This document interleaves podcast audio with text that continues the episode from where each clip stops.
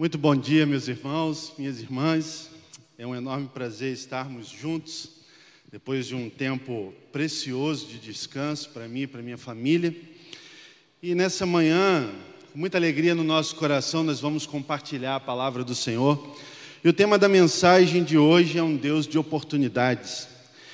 Não existe a menor possibilidade da gente estar na presença de Deus com paz, com tranquilidade, com entrega e não sermos abençoados. É claro que esse período de férias foi muito precioso, talvez o melhor período de férias que eu e a minha família já tivemos juntos. E assim, isso tudo é provisão de Deus nas nossas vidas. E eu quero agradecer muito a vocês, porque vocês fazem parte disso. Ah, falando sobre um Deus de oportunidades nessa manhã, meus irmãos, a gente começa pensando em nova etapa. Como o pastor Clóvis falou aqui, nós estamos encerrando já o mês de janeiro, mas de verdade a vida vai começar com todos os seus desdobramentos daqui mais um pouco. E talvez você ainda não tenha conseguido parar para pensar um pouco sobre como vai ser de verdade o seu ano vigente, como você vai se comportar diante de todas as, uh, os desafios que o Senhor vai entregar a você, das intempéries da vida cotidiana, das suas questões pessoais, das questões externas das pessoas que estão ao seu redor e impactam a sua vida. E essa manhã eu tenho certeza que o Senhor separou ela para pensarmos sobre coisas preciosas que dizem respeito a nós e a Deus.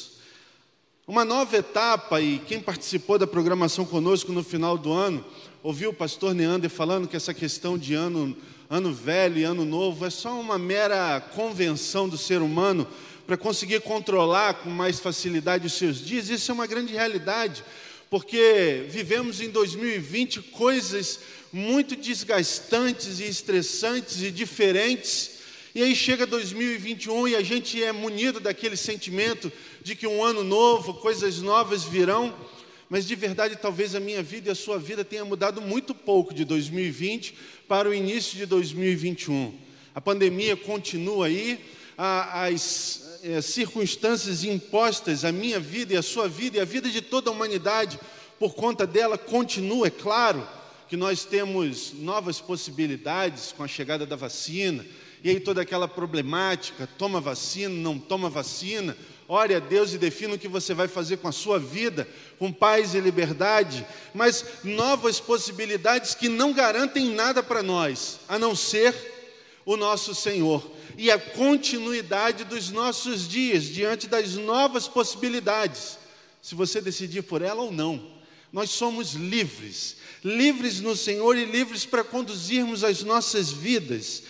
E quando eu paro para olhar para todo esse cenário no qual nós estamos vivendo, cheio de incertezas e medos, e quando nós pensamos que chegamos em 2021, é claro que para a vida de muitos é uma turbulência que passou, como foi na minha vida. Eu tive o Covid, estou restabelecido, mas para algumas famílias foram perdas irreparáveis, foram dores muito fortes e agudas que vieram com toda essa normalidade da pandemia.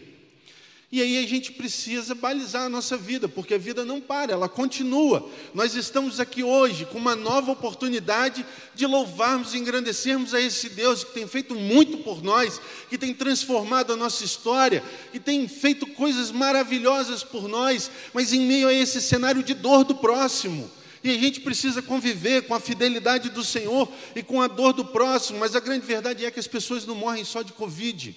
Elas morrem de acidente de trânsito, morrem de pneumonia, morrem de câncer e uma série de perdas estão ao nosso redor o tempo todo. E é claro que o que está em vigência é a pandemia, porque ela tem modificado muito a nossa forma de viver. Mas quando nós olhamos para Deus, nós entendemos que nada foge ao controle do nosso Senhor.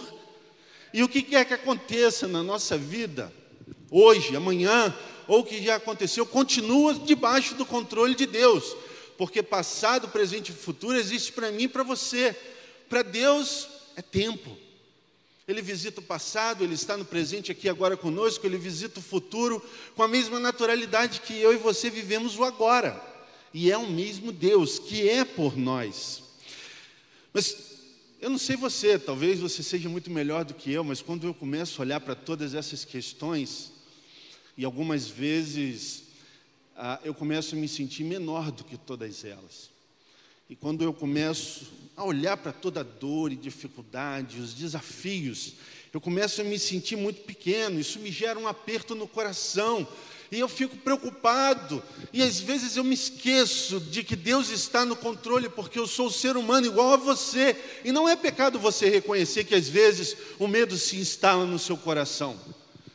Como também não é vergonha se reconhecer pecador, e nessa manhã, tanto aqui no presencial como aí no online, somos todos pecadores, mas o amor de Deus é por nós, e glória a Deus por isso, porque Ele não desiste de nós, mas a grande verdade é que existem questionamentos na minha mente no meu coração que às vezes atrapalham a minha capacidade de enxergar a vida como ela necessita ser enxergada. E eu começo a me perguntar, Senhor, o que vem agora? Qual é a próxima etapa? Como sobreviver a essas realidades críticas e catastróficas nas quais nós estamos inseridos em maior ou menor escala? Como, Senhor, cuidar melhor daqueles que dependem de mim? Como, Senhor, servir melhor com tudo que você tem me dado? Como eu posso ser melhor para o Senhor, ser melhor para a obra, ser melhor para o meu próximo? Muitas questões. As perguntas são muitas e glória a Deus eu tenho cada vez mais aprendido que eu tenho liberdade para fazê-las ao Senhor sem nenhum tipo de dolo, e muito mais porque Ele sente prazer em me responder elas no tempo certo, para que eu me fortaleça e permaneça de pé. E aí talvez você esteja pensando, mas você é pastor, que isso? Você é filho, você é filha, assim como eu sou filho. Não existe amor maior pelo pastor Pablo. Talvez exista sim um peso maior de ser referencial, de ser farol de Deus para muitas pessoas. Não é fácil estar nesse lugar, mas eu não conto com a minha capacidade, eu conto com o amor de Deus, que é por mim e é por você. E eu confesso que quando eu penso demais nas dificuldades e nos desafios, eu me percebo frágil. Frágil porque eles parecem que são muito maiores do que eu. Quando eu olho para a minha existência humana, eu me fragilizo diante do tudo que está por acontecer e eu não tenho todas as respostas. Isso me faz ficar mal, e se eu penso demais, eu me sinto muito mal, e eu já aprendi que se eu penso demais, isso vira depressão. Então eu não devo pensar demais, eu preciso amenizar o impacto disso na minha vida. E eu estou falando isso para você, não pense demais nas questões. Porque se você pensar demais e de alguma forma não colocar para fora do jeito certo, isso vira um problema para você. E a nossa história, a nossa caminhada, ela já é carregada de muitos problemas e nós precisamos lançar fora esse peso morto para que a gente possa usufruir da nossa caminhada com os privilégios de quem é filho e de quem é filha, amém? Peso morto não serve para nada, só para matar os nossos sonhos. A gente não precisa carregar esse troço. E eu e você já sabemos que ah, os dilemas da vida cotidiana, quando são vivenciados na luz de Jesus, eles se transformam em coisas boas. Afinal de contas, nós temos experiências maravilhosas para contar. Temos aqui muitas pessoas no templo presencial e você aí ah, no online, se você pensar na sua história, eu sei que dilemas da sua vida, da sua caminhada, que eram muito complicados, quando foram colocados na luz de Jesus, foram transformados em bênçãos. Bênçãos que fazem com que você caminhe hoje de forma diferente, que fizeram com que você crescesse e se estruturasse na presença desse Deus que você serve.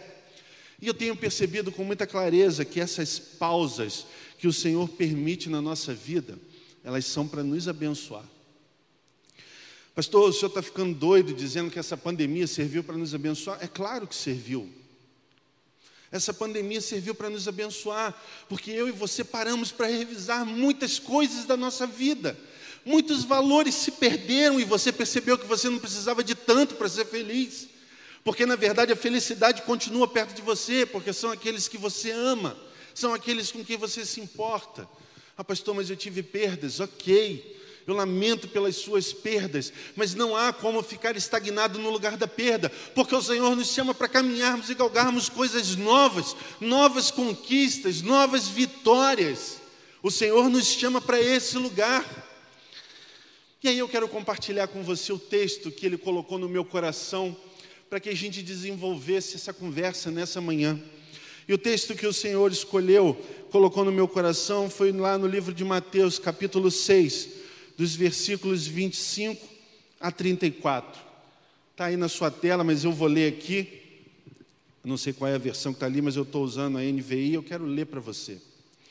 Portanto, eu lhes digo: não se preocupem com as suas próprias vidas quanto ao que comer ou beber, nem com seus próprios corpos quanto ao que vestir. Não é a vida mais importante do que a comida e o corpo mais importante do que a roupa?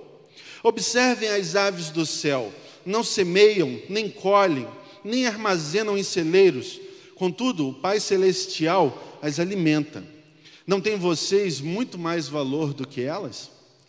Quem de vocês, por mais que se preocupe, pode acrescentar uma hora que seja sua vida? Porque vocês se preocupam com roupas. Vejam como crescem os lírios do campo. Eles não trabalham nem tecem. Contudo, eu lhes digo que nem Salomão, em todo o seu esplendor, vestiu-se como um deles. Se Deus veste assim a erva do campo, que hoje existe e amanhã é lançada no, ao fogo, não vestirá muito mais a vocês, homens de pequena fé. Portanto, não se preocupem dizendo que vamos comer, ou que vamos beber, ou que vamos vestir, pois os pagãos é que correm atrás dessas coisas mas o Pai Celestial sabe que vocês precisam delas. Busquem em primeiro lugar o reino de Deus e a sua justiça, e todas essas coisas lhes serão acrescentadas. Portanto, não se preocupem com o amanhã, pois o amanhã se preocupará consigo mesmo. Basta a cada dia o seu próprio mal. Amém? Esse é um texto muito precioso. Eu queria orar com você agora. Pai, em nome de Jesus, que não fale mais eu a partir desse momento, mas que o teu Espírito Santo fale através de mim, aquilo que o Senhor colocou no meu coração, para que abençoe a vida dos meus irmãos e irmãs, aqui no presencial e online, onde estiverem espalhados pelo nosso país e fora dele. Que essa seja uma manhã de alinhamento com as questões do Senhor para a nossa vida prática, a fim de que nós possamos realmente avançar em tudo aquilo que o Senhor nos chamou para sermos e fazermos em Teu nome. Pai, em nome de Jesus, aquieta o meu coração para que nada fuja ao controle da Tua vontade eu desejo ser nessa manhã somente um instrumento usado pelo Senhor para abençoar a vida dos meus irmãos. Eu peço que o Senhor abra os ouvidos dos meus irmãos e irmãs, abra o coração e a mente para que a tua palavra penetre e faça todo o movimento que o Senhor deseja nessa manhã. E que assim seja para a honra e glória do teu nome. Amém. Meus irmãos, ah, quando a gente fala desse Deus de oportunidades, muitas coisas vêm à nossa mente. E esse texto ele é precioso porque ele fala da inquietação que existia no coração desses homens e mulheres e também ali dos discípulos, enquanto Jesus falava.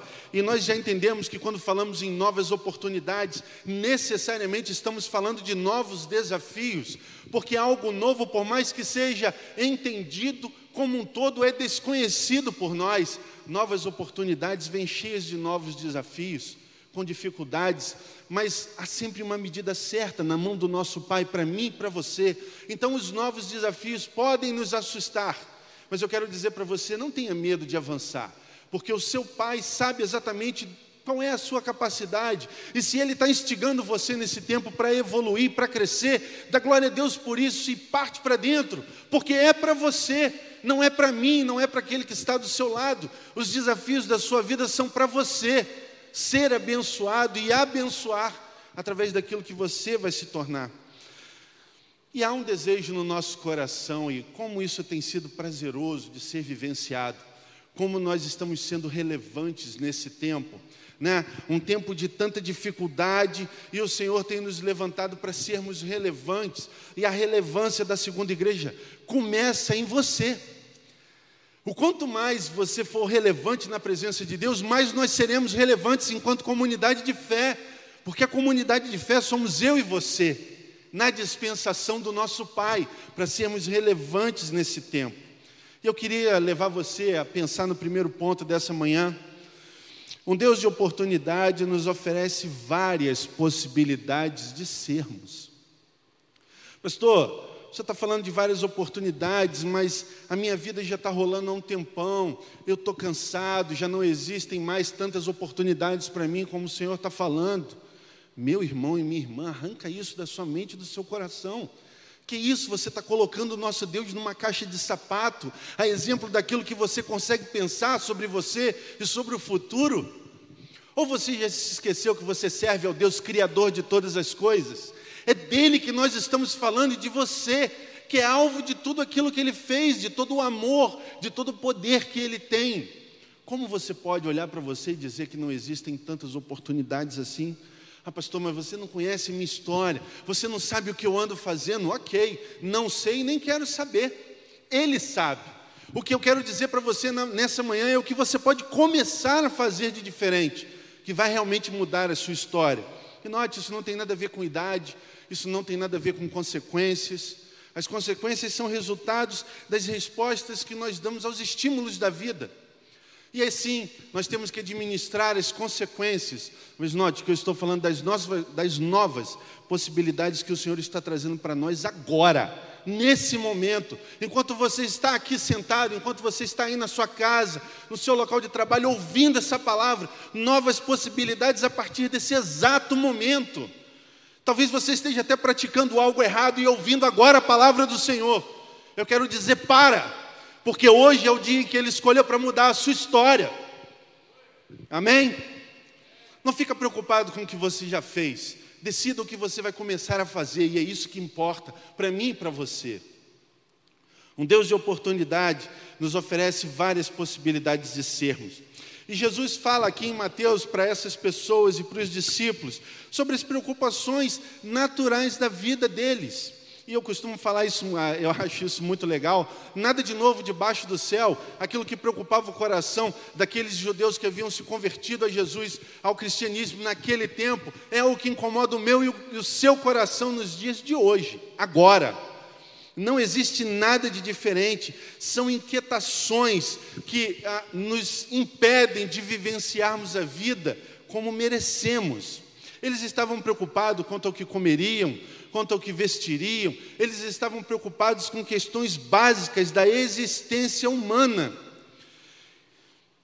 E realmente essas coisas roubam a nossa paz. Realmente essas coisas têm ah, o infeliz privilégio de tirar a mim e a você daquele lugar onde nós somos afagados por Deus, onde nós somos cuidados, e a entrarmos num turbilhão de pensamentos e de atitudes totalmente desgovernados, oriundos de um descontrole gerado por essa inquietação chamada ansiedade que destrói a nossa mente, o nosso coração e a nossa vida.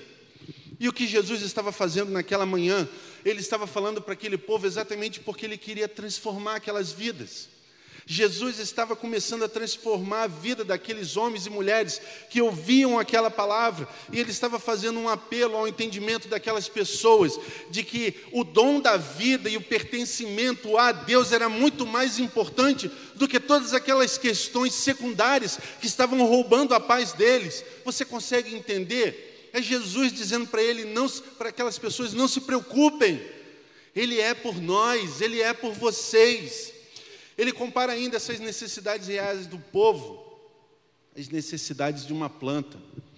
Você já parou para pensar? Pô, eu estou preocupado com o que eu vou vestir. Eu quero muito ir para o culto e usar aquela roupa legal, mas eu abro o meu guarda-roupa e não tem aquela roupa legal, não tem aquele tênis, aquele sapato legal, está tudo velho, está tudo meio estranho, não é desse jeito que eu gostaria de me portar. E Jesus está falando: não pensa nisso. Pensa no Pai, pensa nas novas possibilidades que Ele traz para você. Isso é muito mais importante do que a roupa que você gostaria de usar para ir ao culto, para passear no shopping e para uma série de outras coisas. Ele está afirmando que se Deus era generoso com uma planta, que é frágil e facilmente destruída, quanto mais ele seria generoso com aqueles que são filhos e filhas dele. Nós estamos falando da generosidade de um Deus perfeito, maravilhoso. É sobre essa perfeição que nós estamos falando nessa manhã, pautada na nossa capacidade de administrar o todo que Ele é. Ele fala também que Salomão foi um grande rei e que, mesmo no auge de toda a sua glória, ele jamais conseguiu se vestir tão bem quanto aquelas flores que cresciam no campo. Ele não faz isso para diminuir Salomão, ele faz isso para que aquelas pessoas entendam que, mesmo sendo simples, elas são muito importantes para ele. Se ele foi tão cuidadoso e tão zeloso com uma erva que cresce no campo, quanto mais aqueles homens e mulheres. Jesus ia morrer por aquelas pessoas e eles ainda não conseguiam entender o sacrifício de Deus em prol deles e o quanto eles eram importantes para o Pai o quanto a suficiência de Deus deveria ser aquilo que balizaria a felicidade daquelas pessoas, suficiência essa que eles estavam começando a aprender há dois mil e tantos anos atrás, e nós estamos aqui nessa manhã tentando entender a suficiência desse Deus nas nossas vidas, diante das nossas adversidades, que estão hoje afligindo o nosso coração, roubando a nossa paz preciosa.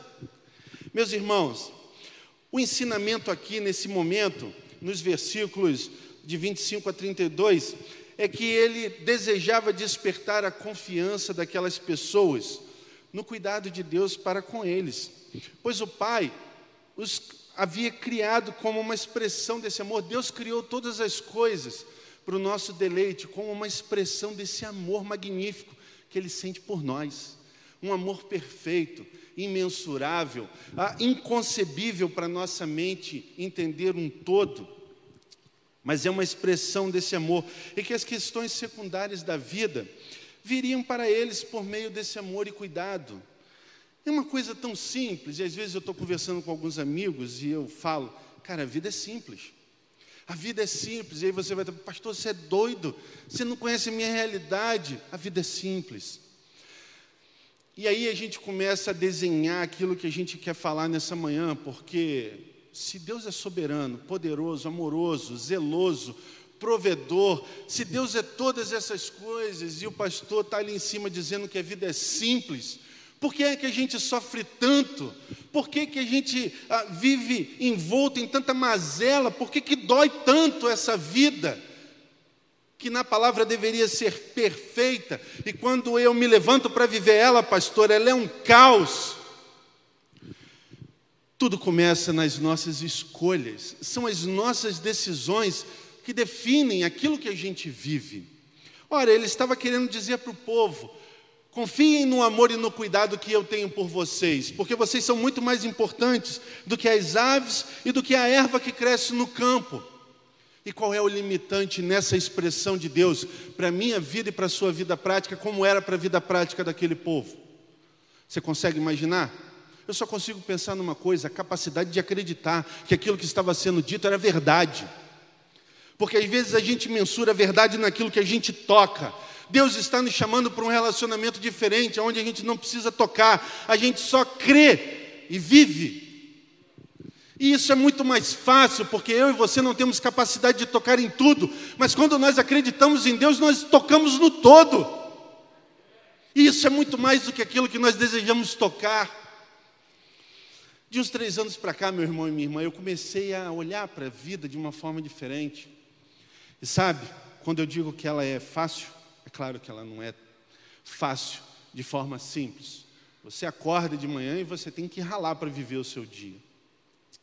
Mas existem detalhes que são tão preciosos e que às vezes passam batido por nós e a gente não consegue perceber, porque a gente está envolto nesse liquidificador da vida, como ela é, e a gente não consegue perceber a preciosidade da criação de Deus. Sabe, como eu disse para você, esse período de férias ele foi muito legal, porque foram as melhores férias da minha vida. E ainda estão sendo, porque a gente voltou a trabalhar, mas a gente ainda está no impacto de tudo aquilo que Deus entregou para mim, para Ellen, para as crianças. E eu tenho, ao longo desses três anos em que eu estou no ministério, às vezes eu faço o exercício de parar na varanda que olhar, simplesmente olhar para as coisas, olhar para o pôr do sol. Às vezes eu tenho o privilégio de ver o sol nascer e prestar atenção nos detalhes. E a gente foi para um lugar muito legal agora nas férias. E eu, nessa fase minha contemplativa, começo a prestar atenção em tudo que está acontecendo ao meu redor. E eu me maravilho demais com essas coisas. E aí você vai pensar assim: ah, pastor, você é pastor, né? Sua vida está tranquila. Irmão, para você dizer que a minha vida é tranquila, eu preciso te convidar a subir aqui e viver o que eu vivo. Você não pode parametrizar a sua vida pelo que você acha da minha vida. Você precisa viver o que eu vivo para saber o que é e o que não é. Assim como quando eu digo para você que a vida é fácil, eu não estou menosprezando a sua dor, o seu sofrimento e as suas dificuldades. Eu só estou trazendo a sua atenção para o fato de que muitas dessas coisas que atrapalham a sua caminhada começam na sua forma de enxergar a vida e decidir sobre ela. E se nós temos todo esse poder dado por Deus, nós podemos fazer com que a nossa vida seja melhor e mais fácil. Eu creio nisso, porque eu creio nesse Deus. Sabe, ao olhar tudo aquilo que estava acontecendo ao nosso redor, existiam muitas aves naquele lugar. E a gente, eu pelo menos, eu ficava viajando, porque as aves ficavam ali o dia inteiro, interagindo com a gente. E a primeira delas que me chamou a atenção, fica calma, eu não estou doido não, eu vou falar de ave aqui, mas você vai entender e você vai chegar comigo exatamente no lugar onde Deus quer. O primeiro deles que me chamou muita atenção é o mergulhão. É uma ave que fica voando, por cima da água ali, o tempo todo, e quando ela avista um cardume de peixes, ela mergulha. Ela mergulha, ela fica o dia inteiro nessa dinâmica. Ela voa, percebe o cardume, mergulha. Mergulha no intuito de pegar o peixe para se alimentar. E ela dá muitos mergulhos. Elas estão ali interagindo com a gente. Tem hora que elas mergulham muito perto, tem hora que elas mergulham lá em alto mar, mas elas estão o tempo todo mergulhando e saindo da água e voando. E eu comecei a perceber, no primeiro dia, no segundo dia, eu fiquei maravilhado com o movimento, com o fato de que aves mergulham para pescar. Mas depois, quando a gente começa a perceber e observar aquela dinâmica com mais cuidado, eu comecei a perceber que elas mergulham para pegar o peixe. E nem sempre elas conseguem. Elas acordam cedo, de manhã cedinho, o sol começou a raiar, elas já estão mergulhando. E elas vão até o cair da tarde, aquele monte de aves mergulhando. Elas dão muitos mergulhos. Muitos desses mergulhos são ineficazes, porque elas mergulham e aí elas dão um tempinho ali se sacudindo, tirando o excesso de água, e você percebe que elas não pegaram peixe nenhum. Mas elas não desistem, elas voam novamente e continuam perseguindo o objetivo. E é claro que por vezes elas mergulham e quando a gente tem o privilégio de ver ela saindo da água e ela comendo peixe vivo.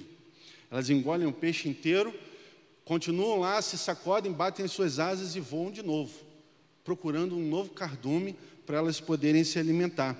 Mas sabe o que eu percebi? Elas pegam o suficiente, porque são várias aves.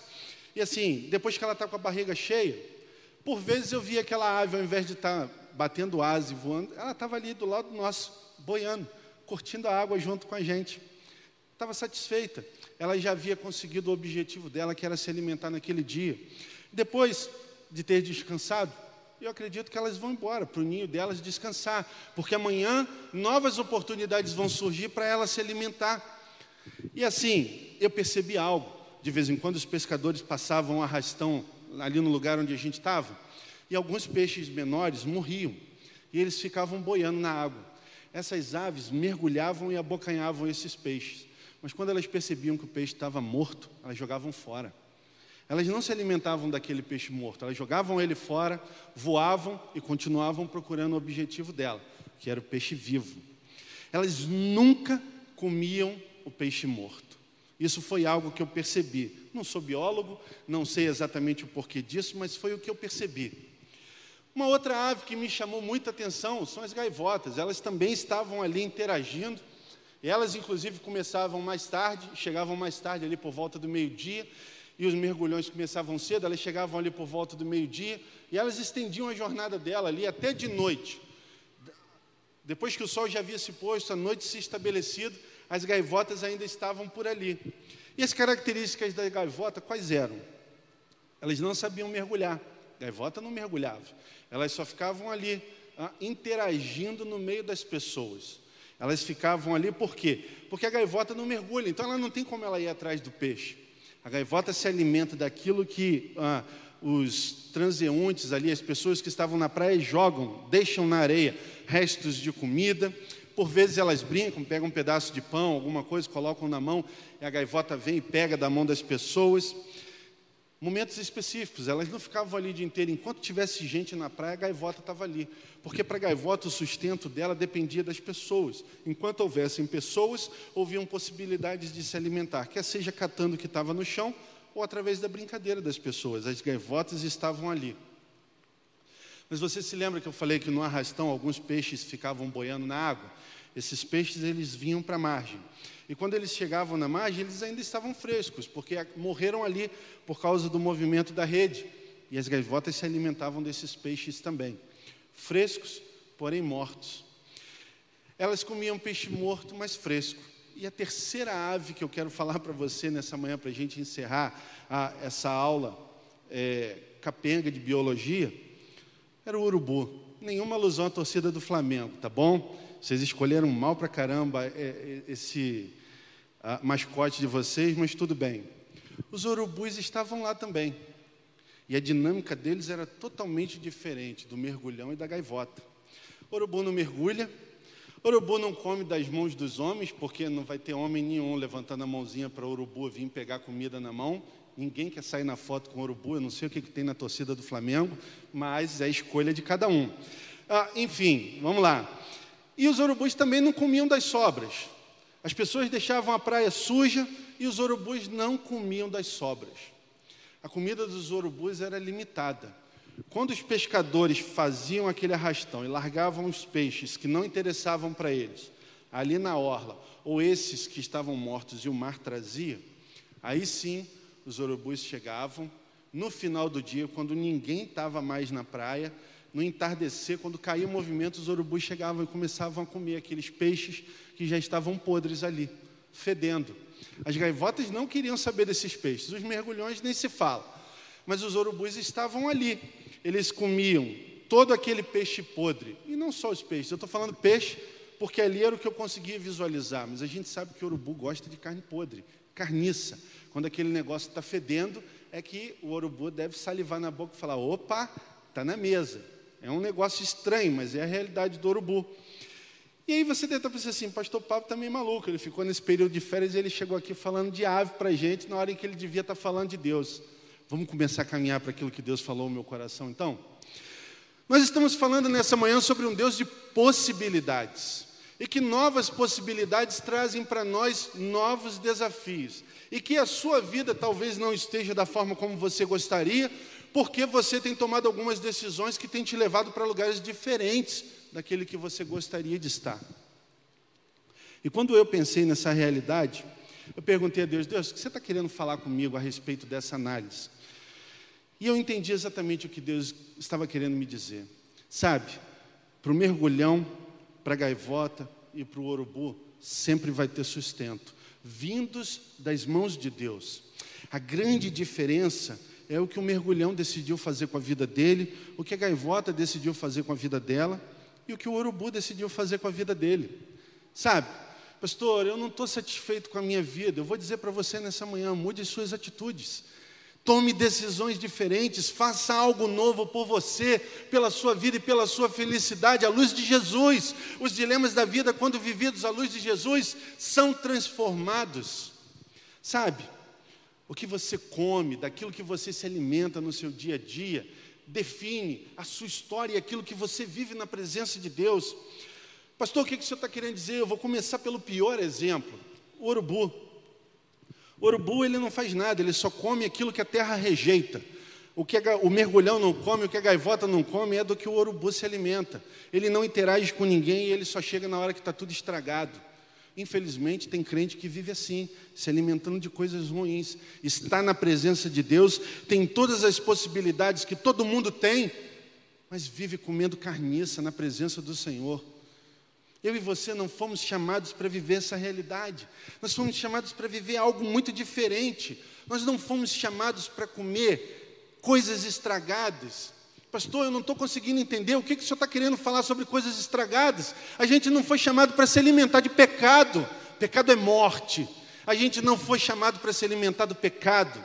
Ah, pastor, mas eu sou uma nova criatura em Jesus, eu não peco. Ei, cuidado. Além de você estar se, talvez se alimentando de coisas ruins, Satanás está botando mentira na sua mente, porque todos nós pecamos. A grande diferença é o que a gente faz com o pecado. Sabe, existem pessoas que estão na presença de Deus e na casa do Senhor e só vivem de fofoca. Existem pessoas que se alimentam de mentiras. Existem pessoas que sentem prazer em falar mal da vida do outro, simplesmente por ciúme, por inveja. Existem pessoas que roubam, existem pessoas que adulteram, existem pessoas que fazem um monte de coisas erradas. Mas você quer sair bem na foto, porque na foto você está longe daquilo que você está se alimentando. Você vai até ficar bem na foto, mas no final das contas você sabe que você está comendo carniça. E o Senhor não chamou você para se alimentar de coisas podres. Nós fomos chamados para nos alimentar da vida, da vida em abundância que Ele tem para nós. Sabe? E aí a gente começa assim, pô, pastor, então beleza, eu não quero ser mais urubu, eu vou passar a ser gaivota. Eu não sei se gaivota ainda é aquilo que o Senhor chamou a gente para ser. Sabe? É muito legal, porque a gaivota está lá, ela não come coisa podre, ela não se envolve com nada que está estragado. Mas a gaivota é muito passiva. Ela se alimenta daquilo que as pessoas largam, daquilo que as pessoas desperdiçam. Ou elas servem para deleite das pessoas com brincadeiras, onde as pessoas botam um alimento para o alto e a gaivota vem e pega. Eu e você não fomos chamados para nos alimentar dessa forma. Porque as possibilidades de Deus para mim e para você são tão preciosas. Mas talvez vocês estejam contentados aí, e olha, eu não estou apontando o dedo para você, eu só estou te chamando para fazer uma autoanálise comigo, e essa palavra está chegando a você porque ela já fez algo em mim. Uma autoanálise do que, que eu estou me alimentando. Deus tem tantas possibilidades para mim, por que, que eu hoje estou feliz comendo sobra? Ou servindo de agrado para as pessoas, comendo aquilo que elas estão me dando? Deus também nos chamou para esse lugar, porque eu não acredito que eu e você vamos ser felizes nesse lugar, fazendo graça para os outros ou nos alimentando das sobras. Ser gaivota não serve também para mim e para você, porque Ele nos chamou para a vida. Ele nos chamou para algo muito precioso. Não foi para comer peixe morto. A gente foi chamado por Deus para ir atrás do nosso sonho. Quando Deus estava criando todas as coisas, e lá no céu, na presença do Espírito Santo de Jesus, ele dizia todas as coisas a seu respeito. Ele disse quem você seria. Ele falou tudo sobre você para Jesus. Inclusive o fato de Jesus saber que você era muito precioso para o Pai, foi o que deu a ele força para suportar a missão de morrer por nós.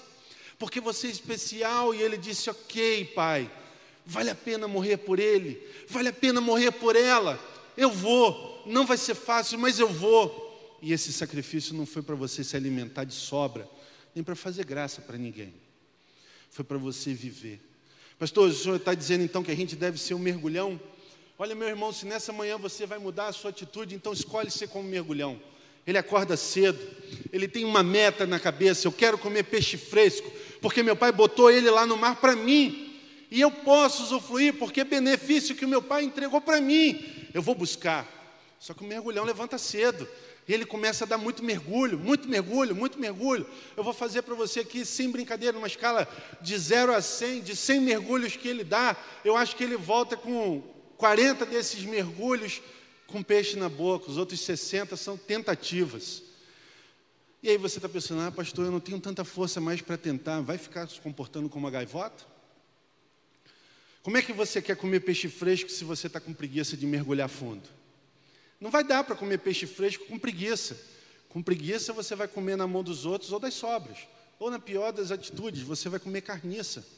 E o Senhor está dizendo, meu filho, o meu povo precisa se movimentar. O meu povo precisa acordar cedo comigo e correr atrás do objetivo que eu coloquei no coração deles. As possibilidades estão aí para todo mundo.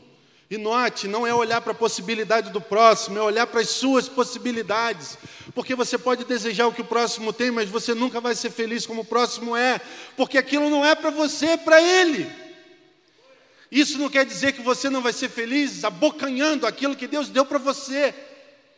É buscar a sua felicidade, é se alegrar com aquilo que Deus te dá, é entregar tudo que você tem para o próximo, sabendo que o seu Pai vai cuidar das suas necessidades.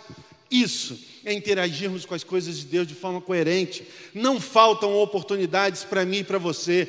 Não faltam, porque a palavra que nós lemos diz que todas as coisas lhes seriam acrescentadas. Cara, o que é Deus falando para alguém? Tudo que você precisar eu vou te dar.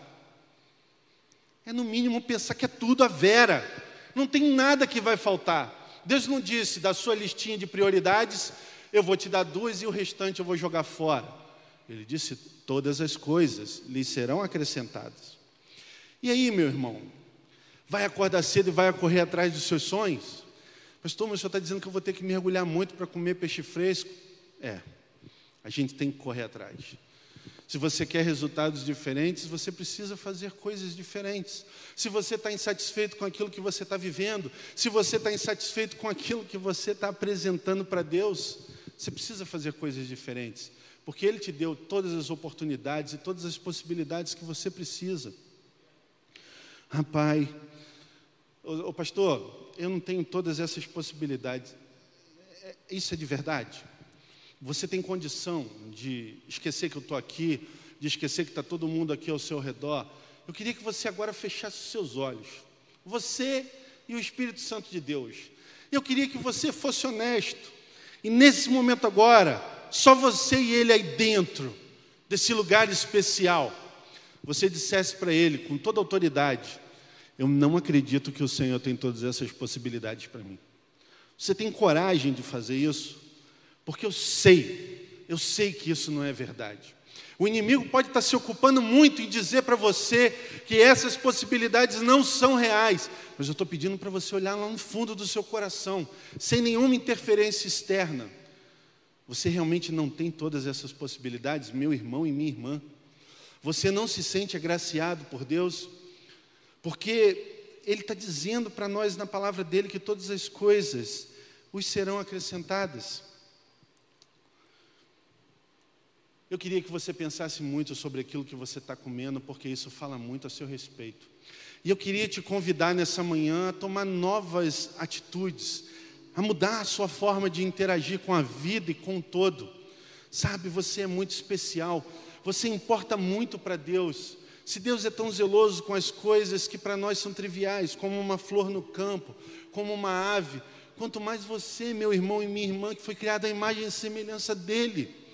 Cara, Ele está com um leque aberto de possibilidades para nós nessa manhã. Existem tantas coisas à nossa disposição e o que nos impede de sermos felizes e realizados é tão somente decidirmos: eu quero, eu quero fazer diferente, eu quero viver diferente.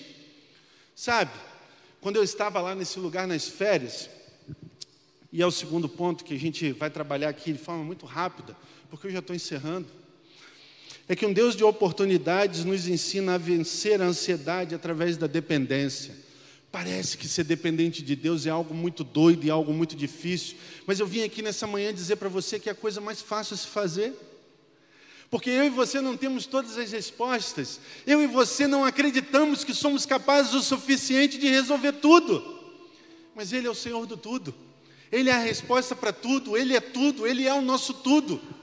E se nós aprendermos a depender do todo, a gente vai conseguir viver a vida de forma muito diferente. Mas isso começa na sua decisão. Isso começa na sua escolha. Você vai se alimentar de quê ao longo de 2021, na continuidade desses dias? Como é que você vai se comportar diante da vida, meu irmão e minha irmã? Sabe, quando eu estava lá no lugar onde a gente ficou durante as férias, tinha uma varandinha muito legal de frente para toda aquela maravilha. E eu ficava observando e falando como o Senhor é generoso, como o Senhor é generoso com tantos detalhes da criação. E eu passava muito tempo sentado naquela cadeira observando detalhes, como eu disse para você, o vento pegando no matagal, no morro e fazendo aqueles desenhos legais e observando desenrolar do dia. E eu falava obrigado, Senhor, porque você tem me permitido ver com os mesmos olhos de sempre, perceber coisas novas que o Senhor criou com tanto detalhe e que infelizmente tantas pessoas não conseguem observar. Mas enquanto eu estava ali naquele lugar, eu percebi que eu não fui chamado só para contemplar o todo. Sabe, contemplar o todo é muito legal, mas é muito pouco para mim e para você. Nós fomos chamados para viver. E viver com intensidade, não foi para viver meia boca ou mais ou menos, a gente foi chamado para vida. Viver com intensidade é uma decisão que parte de mim e de você. Porque você vai continuar tomando pedrada ao longo da vida. Ou você está aqui nessa manhã de ingênuo achando que porque você vai se inclinar para Deus, as pedradas vão parar de chegar. Não vão. Aqui não é o nosso lugar de descanso.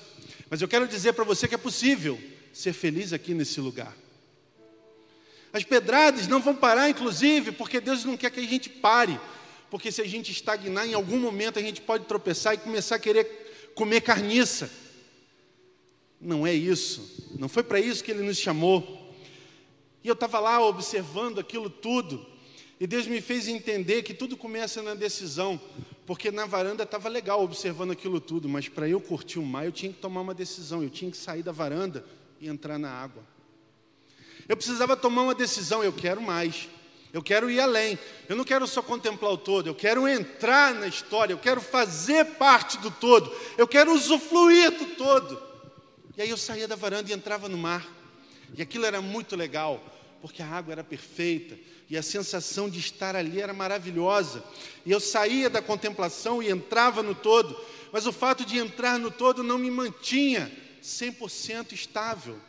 Sabe, lá dentro tinha maré me puxando para um lado, para o outro, e mesmo lá, contemplando aquilo tudo e vivenciando todo, tinha o peso do meu corpo, tinha o peso das minhas decisões, por estar ali naquele lugar, e para curtir aquilo, e para viver aquilo, tinha que ter esforço, não era só simplesmente ficar ali. Quando eu tomei a decisão de sair da contemplação e agir, requereu de mim esforço, decisão, atitude. A gente foi chamado para contemplar, mas a gente também foi chamado para fazer diferença no todo. Inclusive para fazer parte do todo, meu irmão e minha irmã. Você está falando o quê, pastor? Eu com a minha vidinha vou fazer diferença no todo. Você é tudo aquilo que Deus espera para fazer diferença no todo porque o todo foi criado para você. Como não fazer parte daquilo? Como vivermos à margem só contemplando? É algo muito sem graça só contemplar, porque Ele está chamando a gente para ajudar a escrever a história, para fazer parte disso tudo. Privilégio meu e seu, que somos filhos e filhas do Senhor. Privilégio fazer parte da obra e ajudar o Senhor a escrever a história. Sabe, Muitos irmãos e irmãs estão aqui, você que está indo online, e você deve estar pensando assim, pastor, que história é essa de fazer parte do todo? Eu não consigo acreditar que você conheceu Jesus e que a sua vida não foi utilizada por Ele para transformar a vida de pelo menos mais uma pessoa. Você entendeu? Contemplar tudo que Deus fez por você quando Jesus morreu e não ser útil na vida do próximo com aquilo que te deu é muito pouco. Ah, pastor, realmente eu me converti, eu nunca apresentei ninguém a Jesus. Ok. Talvez você tenha chegado a essa triste né, contestação agora. Essa resposta veio, é, eu nunca trouxe ninguém para Jesus. Eu disse para você que o que importa não é o que você viveu, é o que você vai decidir fazer com a sua vida a partir desse momento. É isso que faz diferença, é o agora. O passado, talvez você tenha que administrar algumas consequências, mas até essas consequências, eu creio que esse amor vai te dar a condição de vencer e de lidar com cada uma delas. Mas o que você vai fazer a partir desse momento com a sua vida? Ah, meu irmão, você tem tanto a oferecer para o reino. Se você acreditasse que você é realmente alvo desse amor e que esse Deus, Ele é por você, você tem condição de fazer muito, mas muito. Você tem condição de ser a resposta para esse tempo de tanta diversidade na sua vida e na vida de muitas pessoas. Ser relevante nesse tempo é um desafio para mim e para você, mas para que essa relevância tome forma, você precisa tomar as suas decisões. Sabe? E quando eu estava lá dentro do mar com o pé no chão, eu entendi que fazer parte do todo ainda não era tudo. Tinha mais. Tinha mais, e é claro que tem mais, porque nós somos um ponto tão pequenininho dentro do todo mas que ponto importante é esse? Você é muito importante. E Deus me fez viajar mais um pouco com Ele. E Ele falou em alguns momentos: Pablo, sai daí. Você está com a água aí, ó, quase no seu pescoço, está muito legal. mas experimenta algo novo. Dá umas braçadas aí, vai mais profundo, onde você não vai ter o chão. E é claro, quando o papai está falando, a gente vai. E é um negócio tão trivial, todo mundo gosta de nadar profundo. É claro, quem sabe nadar, e hoje em dia quem não sabe nadar põe um colete e vai de stand-up, enfim. São muitas possibilidades na presença do nosso Deus. Eu sei que o que Ele criou para você usufruir não está impedindo você de chegar lá. O que impede você de chegar lá são decisões. E aí, quando a gente chega no fundo, a gente não tem mais o controle, porque os pés não encontram nada. E para você estar lá naquele lugar requer mais esforço, porque você precisa nadar para se manter na superfície. Ah, pastor, dá para boiar, dá para boiar. Mas quando você boia, aí mesmo é que você não sabe para onde você vai, porque você está totalmente ah, imerso em algo que você não controla. E quando eu digo que não controla, não controla mesmo. Que você pode ser um exímio nadador lá no fundo. Se te der uma cãibra braba, você vai passar perto. Mas, e aí, a gente vai paralisar com medo de viver o novo? Porque quando a gente vai para o fundo, a gente entra naquele momento especial. Porque lá no fundo você perdeu toda a referência e você está totalmente dependente do Senhor. Ah, é uma alusão que eu estou fazendo com tudo isso que eu estou falando para você entender. Em primeiro lugar, que o que você come é, é uma decisão sua. Porque o urubu, será que alguém disse para ele assim, cara, você vai comer carniça para o resto da vida? Tem aquele experimento dos macacos na jaula com a banana, você já deve ter ouvido essa história. Um monte de macaco na jaula e um cacho de banana bonitão pendurado. Quando o macaco ia botar a mão, eles recebiam um jato de água gelada. E aí isso acontecia várias vezes até que eles entenderam: a banana é deliciosa, ela está ali perfeitinha para o nosso deleite, mas a gente não pode botar a mão nela, porque se eu botar a mão nela, eu vou receber um jato de água gelada. E aí, toda vez que um macaquinho se aventurava a querer botar a mão na banana, os outros macacos batiam nele, para que ele não tocasse na banana, porque eles iam todos receber um jato de água gelada. Com o passar do tempo, aqueles macacos ficavam só contemplando a banana, mas ninguém tinha coragem de botar a mão nela. Ninguém tinha coragem de usufruir, porque sabia que vinha água gelada. E aí, depois, com o desenrolar desse experimento, eles tiravam um daqueles macacos acostumados e botavam um macaco novo, que não sabia da história. E é claro, esse macaco novo partia para dentro para querer botar a mão na banana. E os macacos que já conheciam batiam nele, não deixavam. Depois de um tempo, aquele macaco se adequava ao padrão. É muito legal, eu até estou com vontade de botar, mas eu não quero apanhar, então eu não vou. Cara, Deus não está chamando você para se conformar com o que todo mundo está dizendo. Existe algo que é seu existe algo que é tão precioso e ele só deu para você. E esse precioso, unido ao meu precioso, unido ao precioso da minha irmã e do meu irmão que está aqui dentro, faz com que a gente se torne relevante. Mas nessa manhã eu quero desafiar você a tomar a decisão de descobrir o quão precioso você é. E não é porque o pastor está falando, não.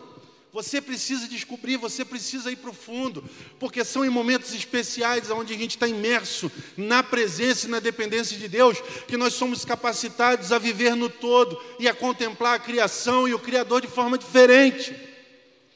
São momentos especiais que nos habilitam a vivermos no todo e a contemplarmos da forma certa. Sabe, meu irmão e minha irmã,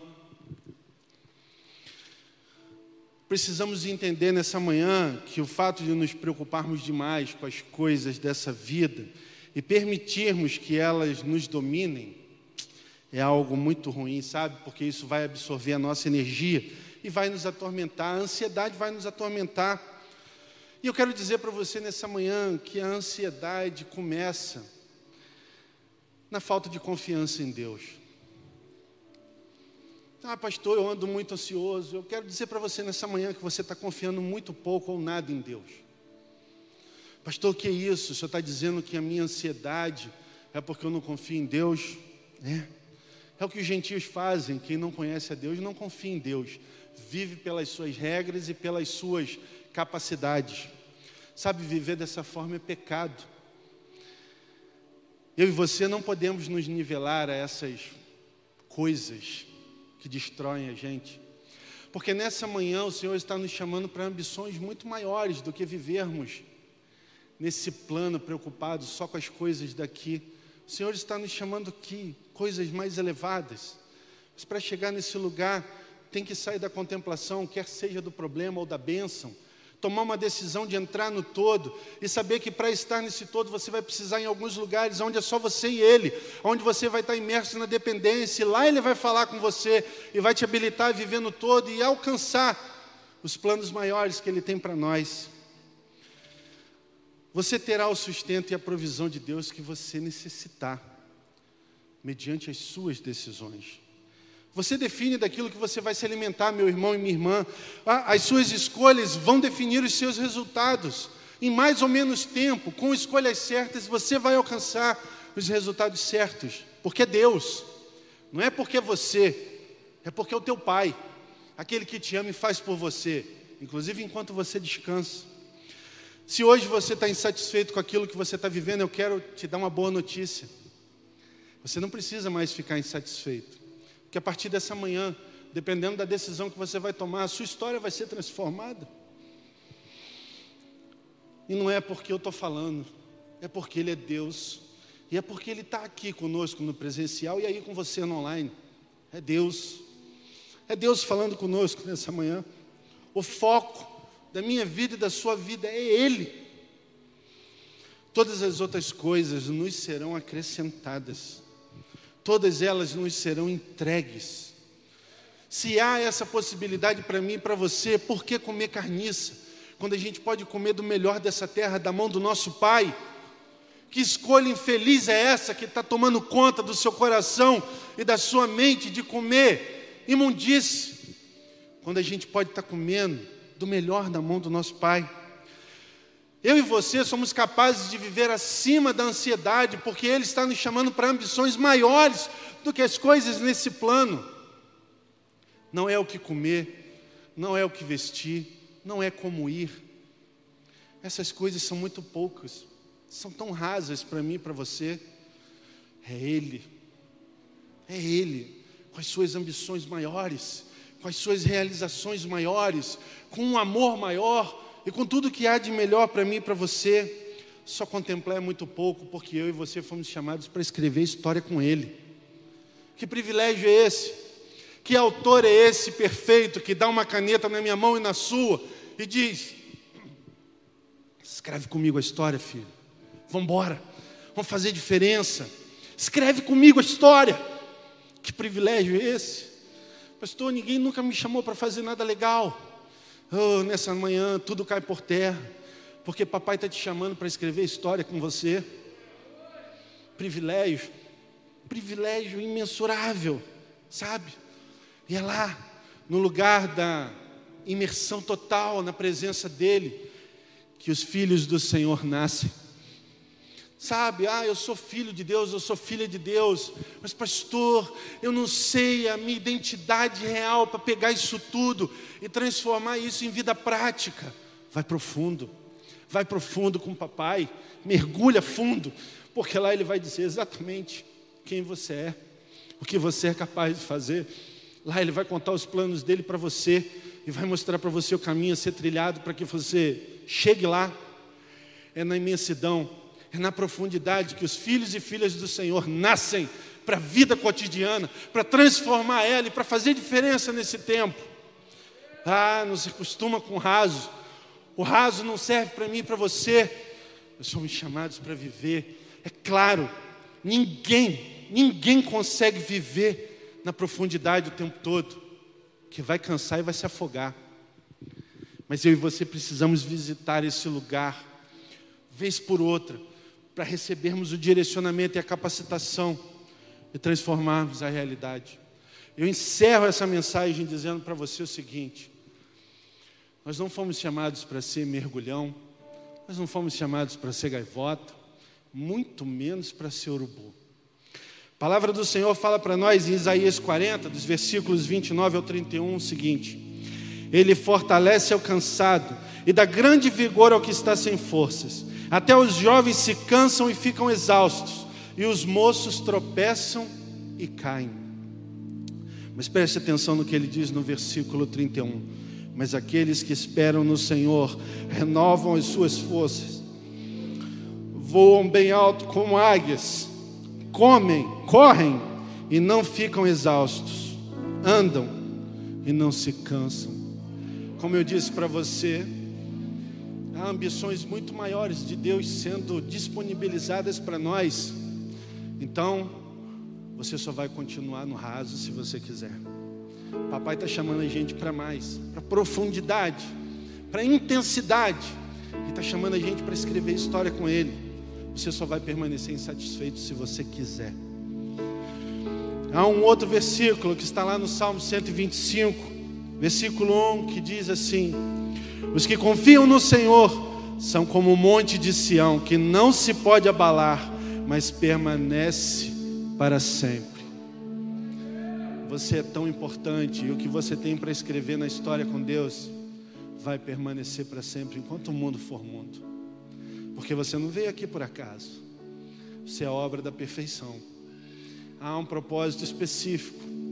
Decida nessa manhã o que você quer ser. Decida nessa manhã o que você quer fazer com tudo que você é. Porque eu creio que você é muito mais do que você pode imaginar.